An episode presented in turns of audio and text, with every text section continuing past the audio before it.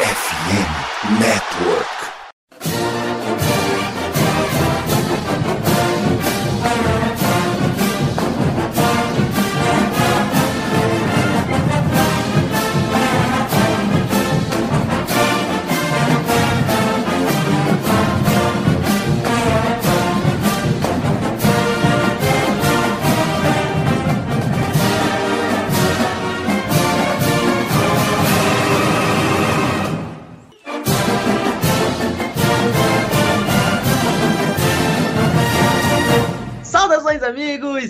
Saudações, fãs de esporte! Saudações, fãs do futebol americano profissional, do futebol americano universitário e do esporte como um todo. Que grande prazer, que grande alegria, que grande satisfação. Estamos chegando mais uma semaninha com o meu, o seu e o nosso College Cast. Hoje, para falar da grande decisão do futebol americano universitário, Georgia Bulldogs, nos últimos 365 dias, tem mais títulos nacionais do que derrotas. Pasmem, senhoras e senhores. Mas é isso, não deu para TCU. Meu grande André Limas. A gente tava se sentindo sapo chifrudo. A gente estava Hornet frogizado. Mas, definitivamente, a princesa que me fugiu o nome, aquela princesa da Disney que beijou um sapo, definitivamente é, o sapo voltou a ser um sapo, né? Depois de ter dias de príncipe, mas não brilhou. Cara, eu só queria dizer que eu amo cachorros, mas essa semana eu não estou aguentando ver um bulldog na minha frente. De verdade, estou extremamente triste, né? Feliz pela história que TCU fez, mas extremamente triste por tudo aquilo que aconteceu na segunda-feira, sabe? Falou mais o físico, um, programa gigantesco como o Georgia enfrentando um programa médio, como o TCU, a gente esperava que fosse uma final disputada, né? Mas não aconteceu e eu fiquei extremamente triste. Eu tenho que falar isso pela milésima vez. Eu estou extremamente triste por tudo aquilo que aconteceu, mas feliz porque TCU fez história e nós vimos isso. Ah, e boa noite a todos aqueles que estão conosco, Pinho, Nicolas, Gabriel e o meu querido Michalski, né? E boa noite, boa madrugada, bom dia, boa tarde a todos aqueles que nos ouvem. É isso. Ô, Gabriel, aí você sabe, né? Toda semana os treinadores do futebol americano universitário fazem seus rankings, que, para surpresa de um total de zero pessoas, se chama Coaches Poll, né? O ranking dos treinadores. Que incrível, criatividade a mil. Mas eis que divulgaram o último ranking de treinadores. E o Nick Saban colocou no dele que o time número um do país era a Georgia e o time número dois era a Alabama. Isso criou uma grande discórdia no mundo do futebol americano universitário, porque como é que o cara coloca o time dele na segunda posição, sendo que não foi nem para a final da própria conferência? Muito boa noite. Tenta me explicar o que passa na cabeça de Nick Saban nesse momento. Boa noite, Pinho. Boa noite, Michalski, André, Nicolas, todo mundo que tá ouvindo a gente. E assim, é simples, né? Quem tem mais pode, né? Quem tem mais pode. Tipo assim, apareceu o Saban na, na, na, transmissão, né? Ele, eu acho que ele ficou assim, a cada touchdown de George ficava assim, hum. Pô, mais um, hein? Com meu time não seria assim. Com meu time. Com minha banda não seria assim. Né? Ele, tá, ele tava dando aquelas indiretas. E, tipo, é aquela coisa, é pra dar aquela pressão no próximos rankings pra colocar a Alabama bem colocada novamente no ano que vem, porque todo mundo sabe que o, a escola Seiba Pistola é uma instituição que não pode ser provocada. Assim, você tem duas instituições que não podem ser provocadas. Na NFL, o Brady Pistola e no college, o Seiba Pistola. O Seiba tá pistola. Então, ano que vem, a chance de Alabama chutar todo mundo é grande. Se vai acontecer, eu já não sei. Vamos ver, hein? Agora, Michalski, o teu time que foi responsável pela primeira grande queda de Alabama esse ano. Então, desejo que vocês façam o mesmo no ano que vem. Muito obrigado, de nada, muito boa noite. É, muito boa noite a todos. E bom dia, boa tarde, boa noite, né? A gente tá gravando de noite. Dá pra ver aqui pelo ambiente, né? Não tá fazendo sol lá fora, né? Enfim, eu queria começar falando uh, a respeito do, do que até você tinha falado no início, né? Tipo, a respeito do Nick Saban ter botado o Alabama em número 2, assim. Uh, até eu me lembrei de uma coisa muito curiosa que talvez seja mais bizarra. Em 2013, teve o ranking de pré-temporada dos técnicos. A equipe de South Carolina, que era treinada pelo Steve Spurrier, ela começou a ranqueada na oitava posição. E ela recebeu um voto de primeiro lugar. Adivinha de quem foi esse voto de primeiro lugar? Nick Saban. Claro que não, né? Pô, foi do Steve Spurrier. Acho que muita coisa pra gente abordar, né, a respeito desse tópico final. Eu não gostei da final, não só pelo resultado e como o jogo foi em si, mas pelas consequências e por alguns debates, talvez, que o pessoal vá querer botar, porque vai ter um debate muito pronto em cima do resultado. Tipo, é como se TCU, a partir dessa derrota, não prestasse mais, como se fosse um time infantil jogando contra um time adulto, o que não é verdade. E até para a gente pensar no futuro do college football, para a gente não cair, talvez, em lugares comuns, talvez evitar de cometer alguns erros que são fáceis, assim, da gente pegar e chegar. Acho que a gente tem que pegar e refletir muito bem sobre isso, uh, ah, para além da, do terreno do que foi a final. Perfeito. Mas a gente chega lá. Vamos devagar. Por falar em voltas e chegadas e coisas desse tipo, meu amigo Nicolas Teros Ioglu, muito bem-vindo de volta pela primeira vez na temporada, mas é como diz o ditado, antes tarde do que nunca. A sua Nordame também, assim como você, demorou para aparecer nesse ano, Vamos ver se no ano que vem melhora, né? Agora com quarterback novo, Sam Hartman vem aí e o bicho vai pegar. Muito boa noite, muito bem-vindo de volta ao Cash, meu parça. Muito obrigado aí. Sempre um prazer estar aqui de volta. Eu tô de volta, Notre Dame eu não sei, não boto muita fé no time, mas a gente vai vendo o que acontece. E agora sobre a final, eu achei que o segundo tempo ia passar no Brasil urgente, né?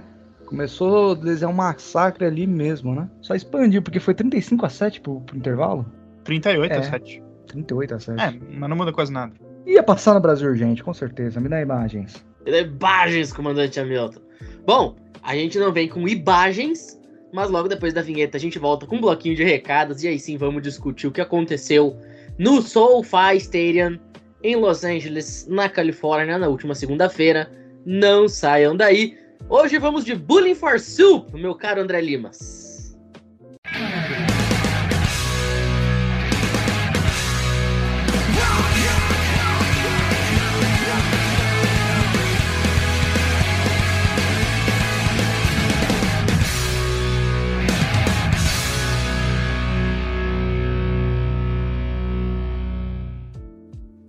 Isso, estamos de volta e, como vocês já sabem, não é novidade para ninguém. Assim como não é novidade Georgia ganhar um título, aparentemente, também não é novidade para ninguém que a FN Network está com essa campanha aí nesses primeiros meses do ano para que um produto, um programa divulgue os outros, né? Então, aqui no nosso caso, a gente está chegando para falar de futebol americano universitário no College Cash. Mas vamos lembrar, esse fim de semana tem playoffs da NFL. Eu vou estar assistindo o do SoFi, junto com o meu time, né? Que conseguiu a façanha de ser eliminado perdendo do Lions. Mas é isso, né? Vai ter time jogando, não é o caso dos nossos. Acho que o único que vai ter a glória de ver o seu time jogar é o Gabriel e o Nicolas, né? Torcem pros Giants e pros Bills, respectivamente. O André e o Michal também estão nessa barca furada junto comigo. Mas para quem quer saber de tudo que acontece na National Football League, basta acompanhar o Diário NFL, o coach Dan Miller e também o Esportismo para saber de tudo que acontece nos campos de futebol americano profissional lá nos Estados Unidos. Pra galera que é da NBA, vem com a gente aí no Nuaro para saber de tudo que acontece nessa temporada. NBA começando já a, por que não dizer, começando aí para sua hora decisiva, né? Já estamos aí na metade da temporada regular. Então, também a definição da pós-temporada, cobertura completinha no Nuaro. A exemplo também da NHL, que também já começa a funilar e os principais times já começam a demonstrar a sua força. Cobertura completinha lá no Icecast no Tic Tac Gol. E, inclusive, no, na semana passada a gente fez aquela live com o Wayne Eirado e Matheus Pinheiro. E se você gosta de hockey e você não escuta o Icecast e o Tic Tac Gol, você tá perdendo. E sabe por que eu digo que você tá perdendo? Porque até o Matheus Pinheiro, que narra a NHL pro Brasil inteiro, escuta. Se você não acredita em mim, vai lá e escuta a, entrevista que a gente fez com eles na semana passada. Tá lá o Matheus Pinheiro. Eu escuto Icecast, Tic Tac Go e Rebatida Podcast. Meu filho, se você não escuta, o problema é seu, literalmente. E eu falei do Rebatida, o Rebatida Podcast, inclusive, não apenas o podcast mais ouvido do planeta para falar de Major League Baseball em língua portuguesa, mas também ontem a gente fez uma live incrível que deve estar tá indo pro ar aí nos próximos dias lá no Spotify, no Deezer, no Google Podcast, os principais agregadores, com dois arremessadores da seleção brasileira. Ambos estiveram aí nas eliminatórias do World Baseball Classic no ano passado. Infelizmente o Brasil acabou não conseguindo a vaga para o Campeonato Mundial, mas dois caras aí com bagagem, com título sul-americano, com passagem inclusive pelas farms da Major League Baseball, né? O Igor Kimura, que jogou no Tampa Bay Rays, e o Gabriel Barbosa, que não é o Gabigol, é o Gabitrol, que tem passagem aí pelo Colorado Rockies. Então, vai lá e confere tudo que acontece na Major League Baseball nessa off-season, a novela do Carlos Correia, enfim, tudo que tá acontecendo aí na Major League Baseball no Rebatida Podcast. E para quem quer chegar na temporada da MLB sabendo de tudo que acontece, aí nas farms, né? Tem draft logo ali na frente, tem high school, tem college. Show antes do show, nosso spin-off do Rebatida para falar dessa pipeline da MLB. E claro, os 50 podcasts específicos das franquias para você ficar muito bem informado sobre o que acontece no teu time. Então acessa lá, vamonanet.com.br ou vai nos principais agregadores, que eu até já citei, e ouça sem moderação para você saber de tudo que acontece nos esportes americanos. Tá certo? O recadinho tá dado. Na volta a gente vem para falar de final nacional, tudo que aconteceu em Los Angeles. Não saiam daí.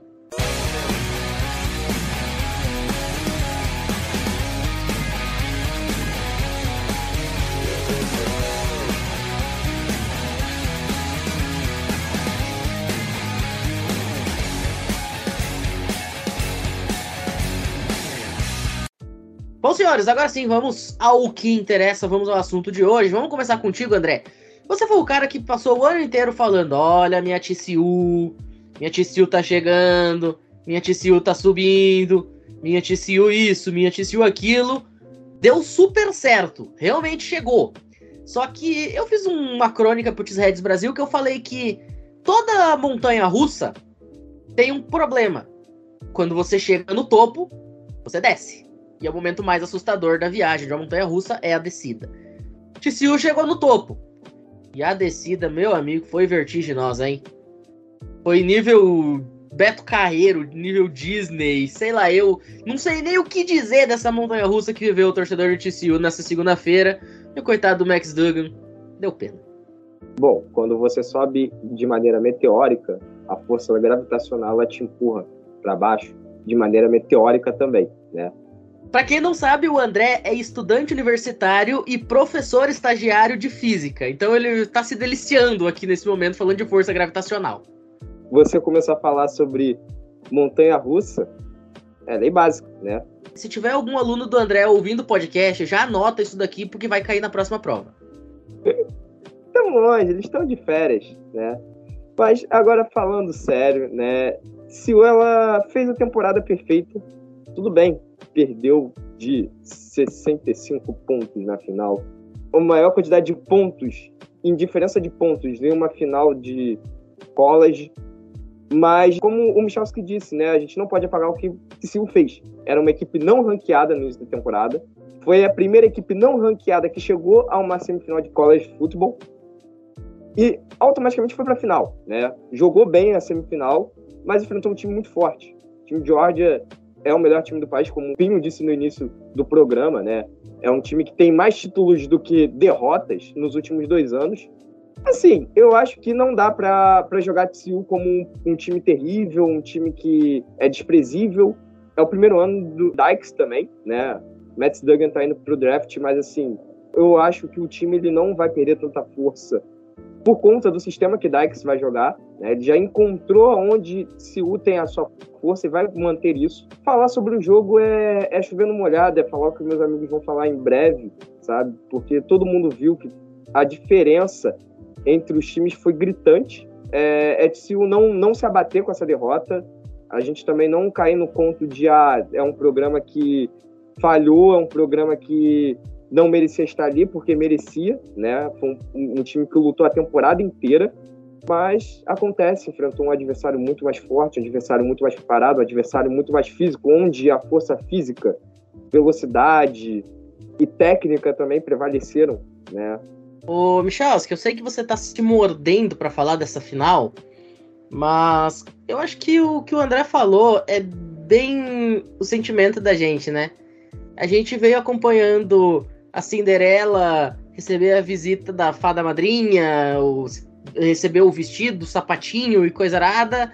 Chegou no baile, conheceu o príncipe, e aí o sapatinho ficou preso, a carroça virou abóbora e tudo mais. Como é que a gente explica o que aconteceu na segunda-feira? Bom, o que, que, talvez dá para pensar em termos de inferência? Eu falei na live que a gente teve com o Inerado Matheus Pinheiro que eu acho que existiam dois cenários. George era superior fisicamente e tecnicamente. A alternativa de TCU para tentar vencer o jogo era tentar se impor meio que no início ali e tentar construir uma vantagem, assim, impor dificuldades, complicar o jogo. TCU não conseguiu. George abre 10 a 0, o TCU até faz um TD, né, uh, para conseguir fazer alguma coisa. E o que eu acredito que talvez tenha acontecido ali nos momentos cruciais, ali no segundo quarto, sobretudo, uh, Georgia consegue defensivamente fazer algumas contenções muito importantes. E essas contenções do ataque de TCU, combinando junto com o fato de que Georgia não estava tendo em todas as campanhas, aí o jogo foi escalando, né? 10 a 7, 17 a 7, 24 a 7, 31 a 7. E TCU vai lá, comete turnovers, comete erros, e isso acaba sendo convertido em touchdowns. Isso acabou fazendo com que o jogo rapidamente saísse do controle de TCU. E aí, com o jogo saindo de controle, acontece o seguinte, né? O ataque de TCU já não tem confiança para conseguir construir as coisas. O Max Duggan se obriga a ter que fazer jogadas arriscadas que, num contexto normal, elas já são complicadas. Você fazer isso contra a defesa de Georgia, que para mim é a melhor defesa do college football hoje, é mais difícil ainda. As coisas não tinham como dar certo. Não tinha como dar certo. A diferença foi para duas, três postes de bola muito rapidinho. E aí já foi o suficiente para o time se perder, para a vantagem ir aumentando, a desmotivação pegando e assim as coisas foram tudo uma sequência, sabe? Uma sequência de coisas que foram acontecendo e que não tinha mais o que Tício fazer. Tipo, quando abriu, sei lá, 24 a 7, 31 a 7, todo mundo via que não tinha como Tício virar. Porque a defesa não tinha como conter. A defesa de Tício, assim, não é nem que ela fosse ruim, ela não tinha nem a condição de se impor fisicamente. E é uma coisa que você não constrói, né? Tipo, você não constrói da noite pro dia. Então, nem acho que tenha faltado tecnicamente, o André pode falar melhor, mas nem acho que TCU tenha devido nesse aspecto, assim, perdeu sobretudo no físico, né? George nem precisou fazer tão além, embora tenha sido genial em todos os aspectos possíveis, nos aspectos técnicos, táticos, físicos. Assim, Georgia se fez valer de toda a superioridade que tinha e fez até mais. Ô, Nicolas, você que é um cara que foi coach aqui no Brasil, é, inclusive trabalhou com ataque, é, queria que você falasse um pouquinho até da ótica do, do cara que conhece essa questão de, de como é que funciona um jogo. Cara, como é que fica a cabeça do jogador que já começa um jogo contra um time que era melhor do que o dele, com 10 a 0 Aí consegue, meio aos trancos e barrancos, diminuir essa vantagem para três pontos, dá aquela empolgada e começa a tomar 17, 24, 31, 38. Como é que fica a cabeça do atleta e como é que faz pro atleta tentar se manter dentro do jogo e acreditar que dá para buscar um negócio desse? Como é que você chega no cara? Como é que o Sony Dykes faz para chegar no vestiário e dizer, gurizada, eu sei que tá 38 a 7, mas vamos tentar. Como é que faz isso? Então, Pinho, isso aí acho que até o Sony Dykes queria saber, né? Porque tem dia que é noite a gente entra em campo é, sempre muito bem preparado para o adversário, a gente faz um, uma grande semana de estudos, você olha jogadas, você assiste jogos completos, você é, procura cacuetes em jogadores, coisas bem específicas, você fala, eu quero explorar isso nesse jogador, como aconteceu uh, numa bela jogada de TCU, que teve um belo conceito switch logo no começo. Os jogadores de Jordan estavam marcando é, individual, né, man to man. A, a, meu ver, parece uma to read, acho que eu, eu, não sei se o André lembra desse lance, que rola um conceito switch e o jogador de TCU, o slot, ele consegue receber sozinho lá, lá no fundo e acho que foi no lance resultou em touchdown não, né? Não, acho que o jogador ele saiu de campo, ele recebeu a bola, ele deu uma virada porque o safety se recuperou, ele virou de novo para dentro do campo e aí acho que foi até o final do campo, né? Foi isso mesmo. Ali é uma coisa que você estuda do adversário, mas é uma jogada, por exemplo, situacional que você vai utilizar uma vez, né? aquilo ali começou bem. O TCU começou imprimindo um ritmo legal. Só que a defesa de Georgia não permite erros. A gente vê que as defesas da Big 12 não são aquela grande maravilha, né? E ali, no caso, a gente já conhecia a defesa de Georgia do ano passado. Ali ela só chegou um pouco mais vitaminada, com mais casca com vontade de ser bicampeã, né? E aquilo, tem dia que é noite. Agora, o Gabriel, o Nicolas falou um negócio interessante, né? A gente conhece a defesa de Georgia, a gente sabe como a defesa de Georgia é. Cara, Georgia perdeu sete titulares do ano passado e conseguiu fazer uma defesa melhor do que já tinha. Georgia teve cinco jogadores sendo escolhidos na primeira rodada do draft e de alguma forma essa unidade defensiva ficou ainda melhor. Como assim? O que que explica isso? Vou te fazer a mesma pergunta que eu fiz pro Nicolas. Como explicar um negócio desse? É, você ter ficado muitos anos na asa do Seiba, né? Quando você fica ali, você tem que aprender tudo. E foi o que o Smart fez, né? É, a gente já até faz quase todo podcast que George Alabama 2.0 e é isso. Quando você perde muitos jogadores pro draft e mesmo assim teu time continua sendo o melhor do país, é porque você tá constantemente acertando, né?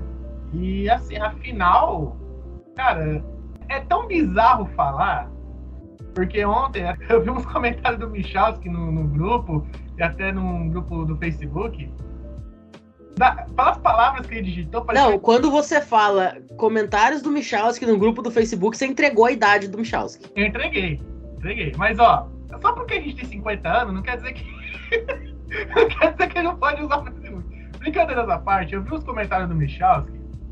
As palavras dele parecia que ele queria estrangular todo mundo ali que tava tentando criticar, afinal. Criticar não. Tentar falar do nível do college football por conta da, da surra que Georgia deu, né? Porque essa final, meio que o pessoal que quer começar a assistir o college fica com o sentimento, pô, mas é isso? É, é essa surra que tem todo ano? Não, gente, até na NFL já teve três surras só nesse século. Só nesse, nesse século. Três surras. Tem o Ravens contra Giants, Super Bowl 35. Tem o famoso Peyton Manning contra Russell Wilson ali não é pra passar em nacional, tinha que ser em sites proibidos. Foi o quê? 48 a 17 aquele jogo? 43 a 8. 43 a 8. eu até Deus. deixo até, até citar rapidinho. A NFL teve umas 14 temporadas seguidas em que só o time da NFC era campeão. E, tipo, várias temporadas assim que o Super Bowl era só protocolo. Tipo, assim, por exemplo, o Buffalo Bills foi quatro vezes seguidas pro Super Bowl e em três delas não teve nenhuma chance de vencer. Sabe? E no outro perdeu com um field goal errado do kicker contra o time do Gabriel. A gente tem o, o Redskins 42 a 10 no Broncos. Aí dois anos depois, 49ers 55 a 10. Tipo, um Super Bowl 55 a 10. Assim, gente, o jogo que aconteceu na segunda-feira foi um acidente. Sim, a gente torceu pra TCU, mas a gente você falava, pô, Georgia é um time que vai ganhar na parte física. Pra você ganhar de time da SEC, você tem que ser fisicamente até não mais forte, mas pelo menos batalhar. E TCU não mostrou isso. Não teve a menor chance de mostrar isso. Porque o jogo ele foi escalando de uma maneira tão rápida, tão rápida, tão rápida, que chegou a ser bizarro. Chegou a ser bizarro. Parecia um time de uns moleques de 30 anos. Sabe quando você vai jogar futebol no fim de semana? Pra fazer o rachão? Você seleciona o cara lá, que é de 30 anos, pra jogar com o moleque que tá no quarto ano primário. No quarto ano. Não tem como o cara ganhar na parte física. Era um time de repetente do Interclasse. Exatamente. Exatamente. Tipo, os caras do Interclasse, que é do terceiro ano, que já tá com 24 anos, já repetiu umas cinco vezes, ganha dos moleques. E até, ironicamente, se a gente for falar, né, o Stetson Bennett, que foi o quarterback titular de Georgia, ele tem 25 anos, ele tem a mesma idade do Lamar Jackson, e ele ainda tá no college. O Stetson Bennett vem de back-to-back National Championships no college com 25 anos, beleza. Quarterbacks da NFL que tem a mesma idade que ele. Lamar Jackson já ganhou MVP. Joe Burrow já ganhou college, já ganhou AFC e jogou o último Super Bowl. Se eu não me engano, o Mahomes acho que é um ano só mais velho do que o Bennett, ou é até da mesma idade. O Mahomes foi draftado junto com, com o Lamar, né? Mas eles não tinham a mesma 27, idade na época. 27, o Mahomes é 27. Inclusive, o Mahomes é o quarterback mais velho da AFC. Que bizarro, cara. Mas assim, isso é pra gente parar e pensar, cara, O Mahomes tem dois anos a mais do que o Stetson Bennett. E o Mahomes já jogou dois Super Bowls, já ganhou um e já é considerado um roda-fama. É bizonho. Queria aproveitar a oportunidade, porque nesse exato momento tá acontecendo a copinha, né? Todo ano tem o gato da copinha, instaurar aí a CPI do gato do college. É isso. É o Stetson Bennett que tem aquela história maravilhosa, né? O cara que entrou como Walcon porque ele queria ir para Georgia. Ele tinha proposta para jogar em Colômbia com bolsa de estudo, ele tinha proposta de um caminhão de universidades pequenas, mas ele queria jogar em Georgia. E aí ele vai como walk-on para Georgia. Obviamente é banco em Georgia, porque tinha 47 jogadores 5 estrelas na frente dele. Ele vai para uma Junior College, se destaca no Junior College, volta para Georgia, aí sim, com scholarship, aguarda pacientemente pela sua chance, a chance vem, e ele faz história. Vai ser um cara que fatalmente vai estar no Hall da Fama do college dentro de alguns anos, né, Gabriel? Com certeza, né? Ele não precisa nem para NFL. Ele vai, filha backup, mas tipo, todo mundo sabe que ele vai ser unânime que ele vai entrar no, no Hall da Fama. Eu lembrei uma fala do, do Nicolas, que tu perguntou pra ele, Pio, o que, que o Solidax pensava no intervalo. Eu lembrei de um comercial, quem assiste jogos na ESPN, sabe que tem um comercial com o Bernardinho no vôlei que, que Aquela é... empresa de investimento que, como não paga nós, a gente não vai falar o nome, mas se quiser patrocinar, a gente vai ter o maior prazer de citar depois por nome. Exatamente. Tá lá o Bernardinho explicando tudo certinho. O treinador fala: Vamos lá, gente, vamos, com força. Quanto é o placar? 21 a 2. Ih, é tipo isso, é tipo isso. O Solidax olhou o placar e falou: Ih, rapaz, o que eu faço agora? É aquele papo motivacional, sabe? Tipo, galera, a gente já chegou aqui, não tem o que fazer vamos tentar jogar, é isso, sabe? Não tem o que falar. O, o Nicolas, que foi de vestiário, assim como eu, tu quer xingar todo mundo, mas nesse tipo de situação, tu também xingar os caras, vai fazer o que também? É, exato. Xingar não adianta nada. Às vezes, do outro lado, como por exemplo, para mim, o Stetson Bennett levantou naquele dia e falou: ninguém hoje joga futebol americano universitário melhor do que eu. E ele jogou um jogo muito bom. Ele jogou o fino. Parece que ele tava jogando de terno, diferente do Trubisky, que também joga de terno, mas parece que tá morto, né? Graham Mertz Feelings. Mas, viu, eu queria voltar ao ponto que o Gabriel falou de comentários de Facebook, de grupo de futebol americano, né? Para mim, afinal, ela foi triste por vários aspectos, assim, tipo, pensando num universo de college football. Porque é lógico que não é normal você ter um placar de 65 a 7, mas é que esse placar você pode instrumentalizar ele para muitas coisas. Eu penso assim, tipo, no aspecto da questão da pessoa que tá assistindo college football pela primeira vez, porque foi um jogo que foi trending topic no Twitter, foi o assunto mais falado durante muito tempo. E é uma coisa difícil em termos de college football, a NFL já conseguiu mais vezes, né? E é lógico que é ruim, sabe? Pessoas pensam que é isso aí. E até para pessoa que talvez está escutando esse College Cast pela primeira vez aqui, ó, até deixar um recado. O college football não é isso aqui. Ele tem às vezes seus jogos que têm diferenças razoáveis, mas o futebol americano universitário ele é emocionante, ele é maluco, ele tem muita coisa que acontece, uh, ele tem uma dinâmica diferente da NFL, ele é um jogo que dura um pouco mais que o do futebol americano profissional por conta de parar na primeira descida, mas assim, a gente reitera, próxima temporada assistam mais jogos. Uh, eu também, quando eu comecei a acompanhar futebol americano universitário, primeira vez que eu fui tentar acompanhar um jogo seriamente foi a final nacional de 2013 entre Florida State e Auburn. O que, que aconteceu? A luz caiu naquele dia e eu acabei não assistindo a final. Daí eu passei a acompanhar a temporada de 2014, né? Passei a torcer para Tennessee e o time americano ele tem seus jogos. Eu já vi muito jogo espetacular e as semifinais. Pessoal, se vocês passaram a assistir sua final e não assistindo as semifinais, vocês perderam dois jogos espetaculares que foram as semifinais. Michigan contra Ô, você lembra qual foi a frase que eu abri o programa que a gente fez de revisão das semifinais? As melhores semifinais da história do college football. Inclusive, esse é o tema, esse é o título do programa lá no, no Spotify. As melhores semifinais da história. Então, cara, foram dois jogos, ambos decididos dentro dos 30 segundos finais. Um deles decidido com um field goal chutado no estouro do relógio para definir a vitória ou a derrota dos dois times que estavam ali e cuja bola quicou no chão no momento do chute, exatamente quando o relógio marcou meia-noite na Times Square. Então, cara, isso daí é fataço, tal, tá, o que o Michalski falou. College futebol não é assim. Existe esse jogo? Existe. Mas é mais raro do que normal. É aquela velha frase, aquela velha mantra, aquela velha história. Ah, o, avião é o instrumento mais seguro para viajar. Então por que, que sempre fala de acidente? Porque é mais raro do que normal. Então, coisa que é rara vai virar notícia. Afinal, vamos usar esse mesmo argumento. É mais raro do que normal, por isso que vira notícia. O pessoal chega, toma um susto, e é natural. Você vai chegar, você vai olhar. Pô, um jogo valendo taça terminar 65 a 7 é, não é normal. É a lógica do jornalismo. O cachorro morder um ser humano não é notícia, o ser humano morder um cachorro é notícia. Se a gente pegar, por exemplo, o futebol, tem dois exemplos recentes. O 7x1 e Barcelona e Bayern de Munique, que foi um 8x2 do Bayern de Munique. Aquilo ali é situacional. Ou aconteceria, uma hora podia acontecer, não era para acontecer, aconteceu. O jogo de George TC foi a mesma coisa. Então, tipo assim, até em esportes mais tradicionais acontece isso. Um jogo que você esperava ser disputado, um time entrou, o outro só comeu uma feijoada, bateu uma feijoada na partida e acabou é, ficando pesado. Acontece isso em qualquer esporte. É, teve um time azul, preto e branco da capital do Rio Grande do Sul que tomou 5x0 numa semifinal de Libertadores outro dia. Acontece, faz parte. Mas enfim, vamos, vamos dar seguimento aqui. Depois da vinheta a gente volta para falar das implicações que uma derrota dessa magnitude pode ter pro ano que vem. Vamos lembrar, o ranking nacional sempre vai ter, isso é, é, inerente ao college football, faz parte do college football, mas a forma de se classificar os times para os playoffs vai mudar.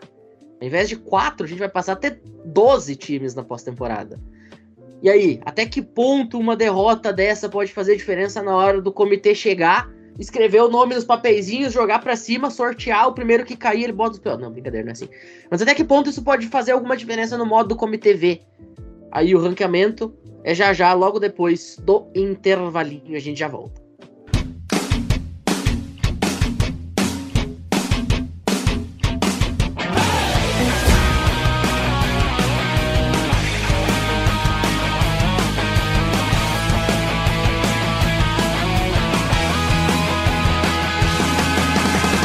Bom, agora sim, André, você até pediu para começar nesse assunto. Queria que você já trouxesse suas considerações, né? O que uma derrota dessa magnitude, um playoff dessa magnitude que a gente tem duas semifinais, de tirar o fôlego e uma final que foi decidida com 10 minutos do primeiro quarto, pode implicar para os próximos anos, já pensando aí na expansão dos playoffs que já está programada para acontecer dentro de alguns meses. É, a primeira coisa que eu tenho que dizer é, eu agradeço por essa final não ter sido no ano passado, por exemplo, né? Porque se ela fosse no ano passado ou o comitê deixasse para resolver essa situação depois desse jogo, essa expansão não iria acontecer, tá? Isso é fato, é nítido e é claro. Eles não iriam permitir que uma expansão dessa aconteceria, exatamente utilizando isso como argumento, né? Iriam falar, beleza, a gente deixou um time que teoricamente é mais fraco chegar, né? Passou para a semifinal, mas quando realmente enfrentou um adversário dito grande né, um programa gigantesco como é o Georgia, simplesmente não conseguiu fazer frente. Tudo bem, teve a questão ali da final, se é a primeira final de Seul, os jogadores entraram nervosos no início do jogo, eu entendo. Só que o comitê não vai entender isso, né? O comitê simplesmente vai falar assim, cara, uma final foi 65 a 7, sabe? E aí vem a questão que como isso vai interferir agora nos playoffs com 12 times? Será que novamente, eles vão começar a pesar a mão para os times melhores ou times que eles consideram melhores ficarem melhores ranqueados e times como TCU, né, mesmo fazendo uma grande temporada, ficar mais abaixo e aí automaticamente já ser eliminada por esses times na visão deles e aí não ter chance? Ou será que eles vão continuar a tentar deixar esses times disputarem, no caso TCU, Cincinnati no ano passado, e tentar chegar a, a, uma final de college ou ter um caminho, entre aspas, mais fácil, né? Enfrentando times sendo o décimo segundo, décimo primeiro, décimo ranqueado, que obviamente não é colocações altas, mas são times que teoricamente podem fazer frente, que é o caso, por exemplo, de Kansas State, né? Que foi nona no ranking e bateu o TCU na final de conferência. Obviamente foi no, no overtime, TCU correu atrás do resultado, mas TCU perdeu esse jogo, né? Então, eu não sei como que vai ser essa questão do, do comitê, mas eu acho que eles vão começar a voltar a ser um pouco mais, vamos dizer assim, conservadores no que eles colocam ali de colocação entre os times e pesar a mão novamente como eles faziam antigamente. Uh, eu tenho o seguinte pensamento: como só tem mais um ano do sistema antigo, e até o assino embaixo que tu falou, se fosse ano passado isso acontecer, talvez seria um argumento forte para não expansão do playoff. Eu acredito que talvez a interferência vai ser menor do que talvez se projete, porque assim, 2023 já vai ser o último ano do playoff com quatro times, e é justamente pelo playoff ter apenas quatro times que isso aconteceu. Eu venho falando há algum tempo que esse sistema de playoffs com apenas quatro times ele é muito complicado. Ele é melhor que o BCS, com certeza, porque o BCS era só dois times. E aí, basicamente, ou você fazia uma campanha perfeita, ou você jogava na SEC e era perdoado. Detalhe: eram dois times, mais ou menos. Porque se você fosse um time da Grupo 5, você não tinha direito a jogar, independentemente do que houvesse. E dependendo da sua conferência, talvez você fosse gentilmente convidado a ceder a sua vaga para o terceiro. Não, mas até hoje, se a gente for falar o Grupo A5, na realidade ela não tem chance. Tipo, Cincinnati precisou ganhar dois anos seguidos todas as partidas para conseguir ficar no quarto lugar. Assim, precisava dois anos seguidos ganhando direto. É melhor que o BCS, mas tem a questão que é a seguinte: eu acho que a gente agora tem que partir um pouco para a questão histórica. A gente tinha antigamente poucos balls, 15 a 20, assim, que é pouco em relação ao atual. A partir dos anos 2000, a ESPN americana, sobretudo, ela começou a trabalhar na expansão dos balls e de 2000 para cá você tem mais de 20 balls criados que são bons para entretenimento, mas nem todos os jogos são agradáveis. E acabou rolando uma espécie de banalização da ball season, onde todo time com seis vitórias, e às vezes nem isso já, já é suficiente para você jogar uma partida ali que às vezes não vai ser agradável. Então, o fato de você jogar a ball season já perde um pouco do status. E aos poucos também eu acho que o pessoal começou a pensar que você ter só a final ali os balls de ano novo não é algo assim que tipo você vai pensar de maneira racional e achar que aquilo lá é a coisa mais legal do universo. Uh, você compara com as outras ligas americanas que todas têm playoffs e você começa a gerar uma demanda sobre isso. E ainda mais no universo do college football, onde hoje você tem 131, ali nos anos 2000 você tinha 120, 118 no universo onde o grupo AFA estava automaticamente fora, uh, não tinha nenhuma chance nem virtual de brigar pelo título, assim, de ter uma possibilidade de acesso. Boise State, que o diga. Boise State, é, que o diga, e a própria TCU do Eric Dalton. Sim, TCU que jogava na Mountain West ali até, até o início do, da década passada. E isso começa a gerar uma demanda para o playoff que ela começa a ser atendida parcialmente pelo College Football Playoff. E isso começa a minar um pouco os outros balls. O ponto que eu quero chegar é o seguinte: a partir do College Football Playoff, você claramente estabelece uma hierarquia de prioridades. Uh, os balls de ano novo, claro, eles têm sua importância, mas eles valem bem menos que o playoff mesmo. E o que, que acontece? Os recrutas, os atletas de ensino médio que vão para as universidades, eles começam a observar a possibilidade de jogar playoff como uma oportunidade real. E muito jogador está lá, assim, tentando entrar em certas faculdades com esse objetivo. O que acontece é que isso começou a gerar uma concentração de grandes atletas em poucos programas. Especialmente da SC. Os times da SC eles têm mais estrutura, têm mais grana, têm mais audiência de TV.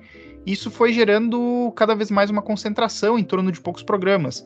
E aí você tem dinastias como a de Alabama vencendo a SEC todo ano, você tem Clemson vencendo a ACC todo santo ano, e isso começou a gerar também playoffs que tinham basicamente sempre as mesmas equipes, né? Tipo, vamos falar de figurinhas carimbadas que estão no playoff todo santo ano, assim, ou quase todo ano. Quase todo ano você tem Alabama, Georgia, Ohio State, Clemson, Oklahoma até uns anos atrás também jogava todo santo ano. E então os jogadores preferiam jogar nesses programas. E aí você torna difícil para que outros programas consigam se estabelecer e construir alguma coisa. Porque os jogadores vão se concentrando em poucos programas e os outros acabam perdendo muito. E até se você analisar em termos de recrutamento, vamos falar do que TCU recrutou na temporada passada. TCU não deve ter um recrutamento top 30. Não é nem o maior programa esportivo do Texas, não é nem o segundo maior ainda que tenha conseguido um mérito gigantesco de ser o primeiro programa do estado do Texas a ter chegado a um playoff e a ter chegado a uma final. Michalski, para 2023, TCU tem a potente posição 18 no recrutamento. É um time que acabou de jogar final nacional, 18º. Tipo, tem o 18º melhor recrutamento, Texas A&M, por exemplo, só para efeito de comparação. Teve temporadas que teve o melhor recrutamento do país e na última temporada fez campanha com 5 vitórias e 7 derrotas. Melhor recrutamento da história, em média, de pontuação. Porque para quem não sabe como é que funciona o recrutamento, o jogador ele ganha as estrelinhas de acordo com a nota de recrutamento que ele tiver, tá?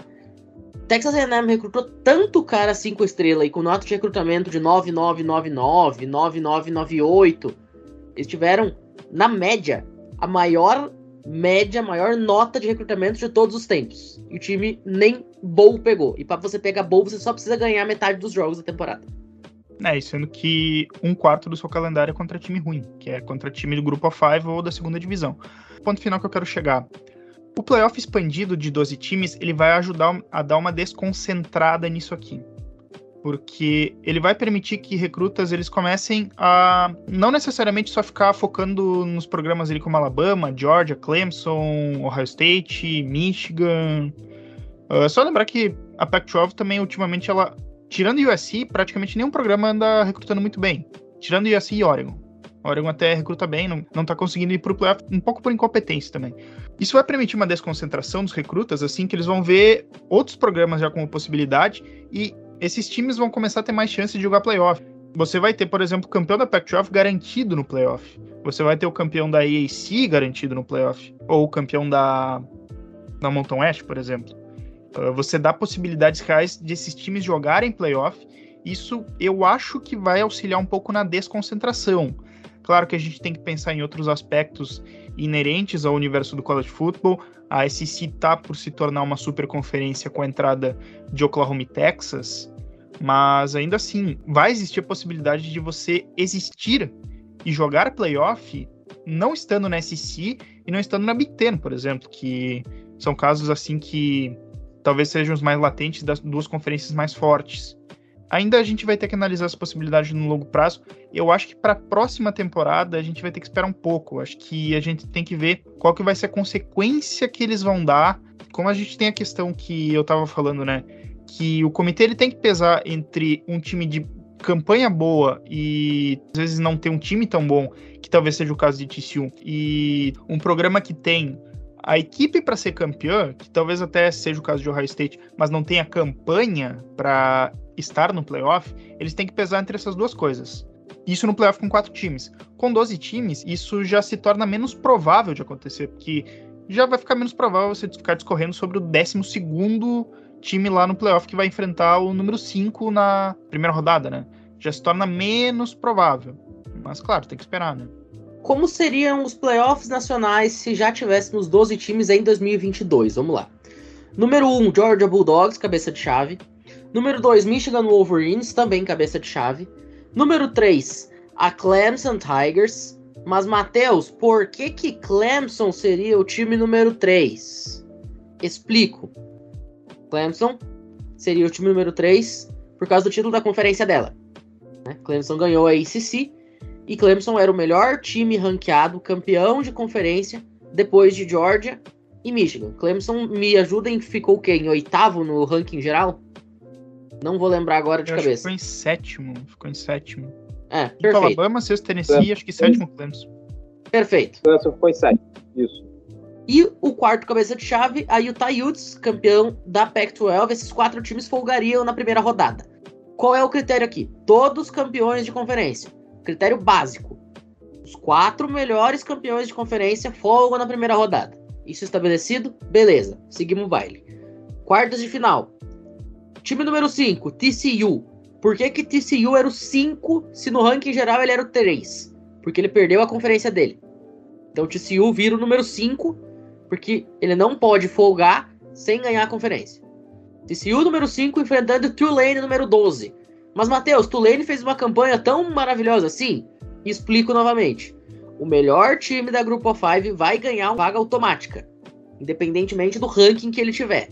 Então, Tulane, como melhor ranqueado da Grupo 5, entra no playoff. Em qual posição? Aí depende do ranking. Como o Tulane era o pior time ranqueado dos 12 que estariam classificando, ele fica com a vaga número 12. Mas ele poderia ter uma vaga mais alta se o ranking dele fosse mais alto. Vamos lembrar do TCU no ano passado. TCU não seria o número 12 só por ser grupo 5. Aí entra a questão do ranking dele. O vencedor de TCU e Tulane cruzaria com Utah, que era o número 4, né? Cabeça de chave número 5, com cabeça de chave número 4. Depois, número 3, Clemson receberia o, o vencedor de Ohio State e Penn State. Ohio State jogou a semifinal nacional, mas, novamente, como ele não foi campeão nem sequer da divisão dela, muito menos da conferência, ela acaba entrando como um time at large, um time do ranking, e por ter campanha do ranqueamento pior do que TCU, viraria o número 6. Mesma coisa acontece com Penn State, que inclusive Penn State ficaria na, na própria posição que teve, que foi a 11. Vencedor cruzaria com Clemson. Depois, número 7, Alabama Crimson Tide, jogando contra a USC Trojans. E o vencedor cruzaria com a Michigan Wolverines. E o número 8 do país, a Tennessee, cruzaria com a campeã da Big 12, Kansas State, número 9. O vencedor cruzando com a Georgia Bulldogs. Como é que seria esse formato? Número 5, TCU. Número 6, Ohio State. Número 7, Alabama. Número 8, Tennessee. Jogariam em casa as quartas de finais. Tá? Todos esses times jogariam nos seus estádios. E a partir das quartas de final, Georgia, Utah, Clemson e Michigan receberiam os vencedores desses jogos já em bowl de ano novo. E aí uma crítica que está acontecendo muito grande contra o comitê de fazer essas quartas de final também ser nos estádios dos times para não usar os bowls de ano novo só para playoff, para não acabar com os bids dos bowls de ano novo. Mas hoje o que se apresenta é que esses jogos também seriam bom de ano novo. Tá? Assim como é a semifinal rotacionada a cada três anos. Esse seria mais ou menos o sistema esse ano. A gente teria TCU perdendo de Tulane? Não sei. Provavelmente não. Bem TCU. É, tudo bem que Tulane ganhou de USC, mas eu acho que não venceria de TCU. Mas a gente poderia ter, por exemplo, Ohio State Penn State. É um super clássico, um jogo com uma rivalidade absurda e o ganhador indo jogar com Clemson, cá entre nós, eu acho que Clemson perderia dos dois. Talvez num jogo entre Penn State e Clemson, a gente teria a maior batalha de bagres da história de um jogo de playoff. O Sean Clifford e o DJ Yagalelei. Mas, para fechar, o fato aqui é, a gente teria um cenário completamente diferente, a gente poderia ter resultados muito diferentes. Quem garante que Tennessee, num confronto rematch contra a Georgia, não poderia se vingar? Tennessee foi absolutamente trucidado por Georgia na temporada regular. Mas num jogo de semifinal, talvez a situação fosse diferente. Então tudo isso é coisa pra gente estudar e pra gente analisar nos próximos anos. Aliás, deixa eu só citar rapidinho. Quando eu falo que o playoff de quatro times ele gera a situação que gerou a final, é porque também TCU só enfrentou uma equipe no mata-mata, que é uma equipe que jogou mal, que se complicou ali e que talvez, se Michigan tivesse jogado bem, talvez ela teria conseguido vencer. Num playoff com 12 times, você vai ter que fazer no mínimo três jogos para ser campeão. Em algum momento, se você não apresentar certo nível, não tem como você ganhar três jogos seguidos e ir para final sem apresentar desempenho. Não tem como. Se Tício fosse apresentar essas fraquezas em algum outro jogo, ela não ia passar. Ela acabou passando por Michigan teve só um jogo ali para talvez se submeter a escrutínio e aí complica um pouco a análise. Esse é um problema também que o playoff com quatro times gera, né? Tipo, é que esses blowouts, como o caso que teve nessa final, eles aconteciam nos outros playoffs na semifinal. Sobretudo, Oklahoma se especializou em tomar paulada uh, em praticamente todas as semifinais de playoff que jogou, né? Tipo... Oklahoma chegou a tomar sete touchdowns no primeiro tempo do Joe Burrow. Não foi no jogo, foi no primeiro tempo. Isso entra naquele ponto do comitê sempre ter os seus preferidos, né? É uma das coisas que eu acho que vai diminuir, como o Felipe estava falando. Os sistemas anteriores ao que a gente vai ter sempre favoreceram os times grandes. Né? Os bowls acontecem primeiro foi em 1904, né? O Rose Bowl, que a gente começou lá no, no College Get bem no comecinho. Primeiro mais. episódio, a Exatamente. Bíblia narrada do futebol americano, episódio que o nome saiu de uma célebre frase sua, inclusive. Então, faltou só o Cid Moreira narrando. Mas assim, as universidades que a gente conhece e a gente trata como grande, se tornaram grandes por causa da televisão.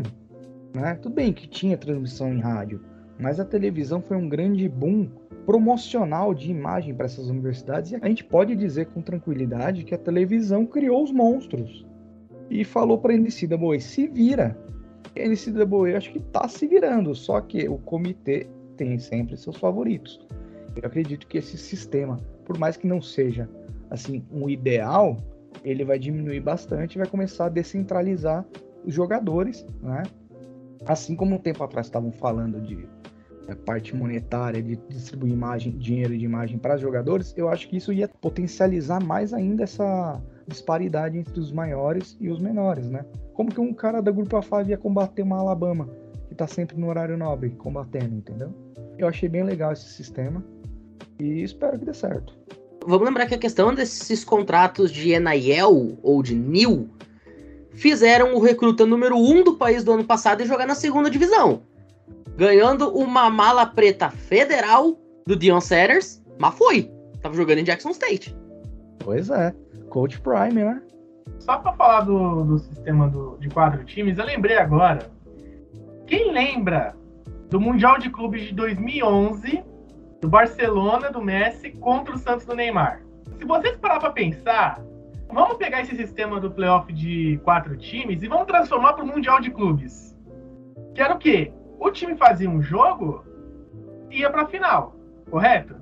E aí chegava o time da Europa, quando era um time forte da Europa, como o Barcelona, né, do, do tic-tac e tudo mais, o time do Barcelona meteu 4x0 no Santos e podia ter feito mais. É mais ou menos o sistema atual do college football, do playoff. A, a chance de você ter um blowout na final, foi o que aconteceu, é muito grande. Porque você centraliza muito poder. Por exemplo, o comitê, até falei nisso, o comitê colocou a Alabama em quinto. Alabama em quinto com duas derrotas. Time que não chegou na final de conferência. Se TCU tivesse tomado 10 pontos de Kansas State na final da conferência, a Alabama teria sido escolhida. Porque a Alabama é uma das favoritas do comitê. É aquele bebezinho, sabe? E, e com certa razão, porque duas vezes ela foi escolhida para uma final. A primeira lá em 2011 venceu de LSU. Aí em 2017 ela foi escolhida de novo, né? Outra situação, obviamente, que ela não foi nem final, mas ela foi campeã de novo. Então ela tem esse, essa coisa. Esse playoff que a gente vai ter expandido no ano que vem, 2024, eu gosto de dizer que vai ser mais ou menos assim parecido com a Liga dos Campeões. Porque quando você assiste a Liga dos Campeões, você sempre vai ter o Real Madrid, você vai ter o Liverpool, Manchester City, blá, blá, blá, blá. uma coisa é o college. Quando você vai o playoff, nos últimos anos, você tem a Clemson, Alabama, Georgia, Ohio State, enfim você vai ter esses times, mas você abre a possibilidade de ter um Ajax podendo fazer história, um Leipzig podendo chegar numa semifinal. Ou seja, você abre porta, abre oportunidade para um time de menor porte fazer sua história. Por exemplo, o portal de transferência. Hoje o cara vai para o portal de transferência, ele vai pegar uma Alabama, ele vai pegar uma Georgia. Porque ele está no último ano, ele quer potencializar o seu draft né? E também jogar playoff. Jogar playoff você vai aumentar o seu draft. Se você jogar minimamente bem, seu draft stock vai lá para as alturas. Então, nesse playoff de 12 times, o moleque que é 5 estrelas, ele vai olhar assim, pô, eu posso escolher o time que eu vou. Eu posso, tipo, pegar um time que não tem tanta mídia, mas que tem a maior chance de ir pro playoff. Só de ir pro playoff, o pessoal da NFL falar, opa, esse cara aqui pode ser um bom achado pra gente. Concordo plenamente com até o dito, né? Que eu ia dizer, tipo, o Nicolas citou a respeito das preferências. O comitê vai continuar tendo preferência, só que, como tem mais time, então isso já vai ficar meio diluído. E daí, se for ficar uma escolha limite ali da décima segunda escolha, eu acho que o pessoal já não vai chiar tanto. E até porque se o time ficar em décimo segundo e ele ganhar todos os jogos de mata-mata, aí digamos que ele merece ser campeão, né? Vamos ser bem justo, né? O Santos de 2002 fazendo escola no college football, né, Nicolas? Não ia falar nem do Santos, né? Eu ia fazer um comentário. O André tá aqui, ele pode falar disso também. Porque o jogador, ele quer estar onde as coisas acontecem. A gente vê isso no futebol americano aqui do Brasil. André, fala para mim aí dos times aliciando você. É, não posso falar, né? Mas eu Tive que Ah, você semana. pode falar, você pode falar. Você tá num time e tem três te chamando, meu amigo. Isso acontece. E o jogador quer tá lá, pô.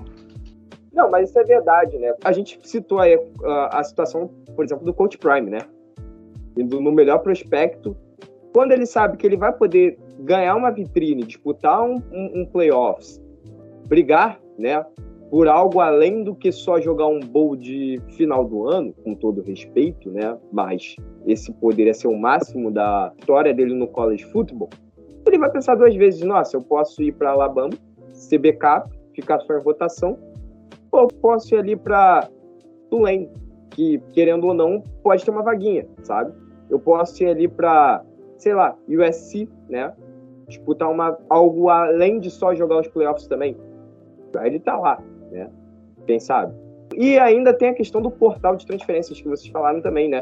O cara não tá sendo muito bem utilizado, não tá feliz com essa questão do portal agora tá mais soft, né? O cara não precisa explicar o porquê que ele vai entrar no portal. É só chegar e, olha, eu quero me transferir. Tem lá a opção de já ir embora, né? E como o Nicolas falou, querendo ou não, a gente finge que não tem, mas existe sim um aliciamento, né? O cara receber aquela mensagem ali do coach por trás, de alguém do staff, e vai acontecer. Vai acontecer mais, mais e mais. É isso.